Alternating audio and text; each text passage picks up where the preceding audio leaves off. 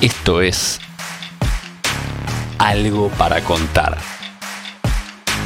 El podcast oficial de Clave Bursati.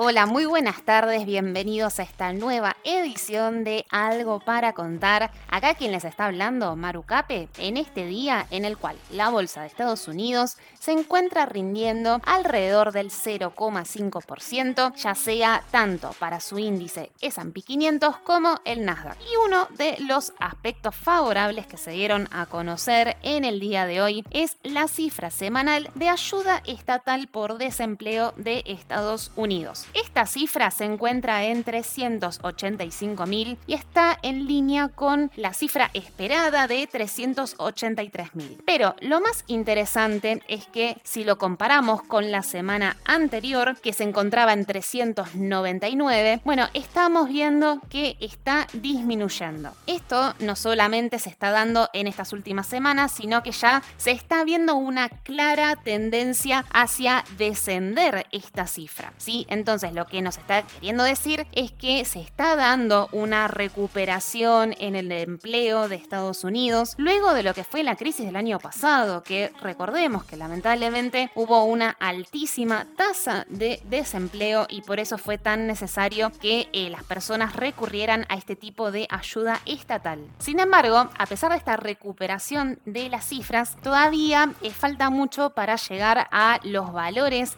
que se encontraba previo a la crisis, que era de 220.000, 205.000 semanal. Entonces, con estos eh, valores, con estas cifras, podríamos quizás prestar atención como inversores, porque las cifras en sí quizás no nos dicen mucho, ¿no? Entonces, yo particularmente cuando analizo lo que es la tasa de desempleo, bueno, lo que hago es compararlo con, bueno, lo que es el comportamiento cíclico de la economía de Estados Unidos y cómo ese comportamiento está bueno, muy relacionado con el rendimiento de la bolsa. A ver, para darte dos ejemplos muy claros con lo que te estoy queriendo decir. Tanto en el año 2000 como en el año 2007 fueron años en los cuales la tasa de desempleo había llegado a valores mínimos, ¿sí? O sea, que eran momentos en los cuales la economía se encontraba en valores óptimos. Y claro, a ver, es difícil a veces de pensar, pero cuando las cosas andan tan bien, llegó un momento donde lamentablemente esta relación se da vuelta, porque la economía funciona así, la economía es cíclica. Luego de momentos de auge, bueno, lamentablemente llega la crisis. Entonces, tanto en el año 2000 como en el año 2007, que fueron momentos en los cuales el desempleo estaba en valores mínimos, coincide también con los máximos que tuvo eh, la bolsa en esos años y que eh, posteriormente se fueron dando entonces tanto la crisis de la burbuja.com del año 2000-2001 y de la crisis subprime alrededor del año 2008.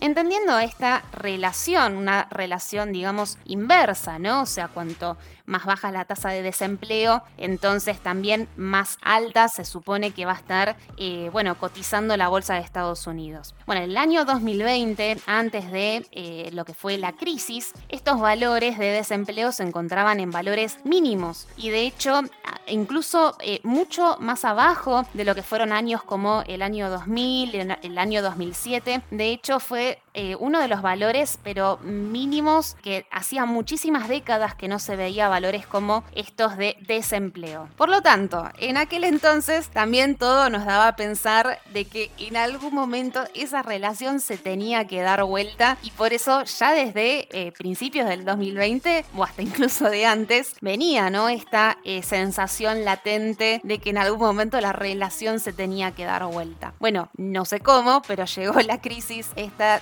la pandemia, algo que desde ya no podría eh, haber sido previsto por nadie, la, realidad es de que como sea, sea, esta crisis llegó y, eh, digamos, esta eh, relación que hay entre la tasa de desempleo y la bolsa, bueno, justamente se dio vuelta porque se disparó la, la, tasa de desempleo, ¿no es cierto? Entonces, a ver, vamos a sacar la siguiente conclusión. Desde el momento en que se dio la crisis del año pasado, entonces eh, estamos eh, viendo que cada vez el desempleo va bajando, pero estamos simplemente en un terreno de recuperación, o sea que tomo como aspecto favorable que aún no estemos en valores óptimos, sino que si bien estamos en una tendencia donde cada vez el desempleo va siendo menor, pero em, rescato muchísimo que todavía nos queda mucho camino por delante para poder llegar a estos valores previos a lo que fue la crisis. Entonces, si yo relaciono lo que es el desempleo con la bolsa, bueno, interpreto que entonces en la medida de que el empleo vaya aumentando, entonces también se supondría que la bolsa debería ir acompañando también un índice como este e ir incrementándose. Por lo tanto, creo que quizás recién deberíamos empezar a preocuparnos cuando no solamente se haya dado la recuperación de este empleo perdido, sino cuando ya estemos nuevamente en una zona de pleno empleo, en una zona en la cual los valores sean óptimos respecto al empleo de Estados Unidos. Desde ya, la Bolsa de Estados Unidos se mueve en relación a muchísimos factores, solamente estoy eh, mencionando eh, lo que es la tasa de desempleo o de empleo como uno más, pero es muy fiel al momento de decirnos cómo está la economía de un país y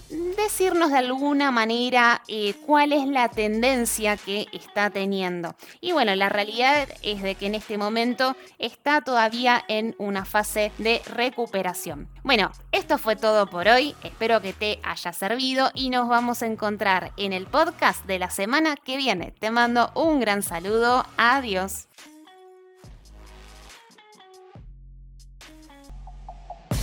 Si querés enterarte de la última información del mercado en tiempo real y sin costo alguno, súmate a nuestra comunidad de WhatsApp en clavebursátil.com barra comunidad, un espacio de inversores para inversores.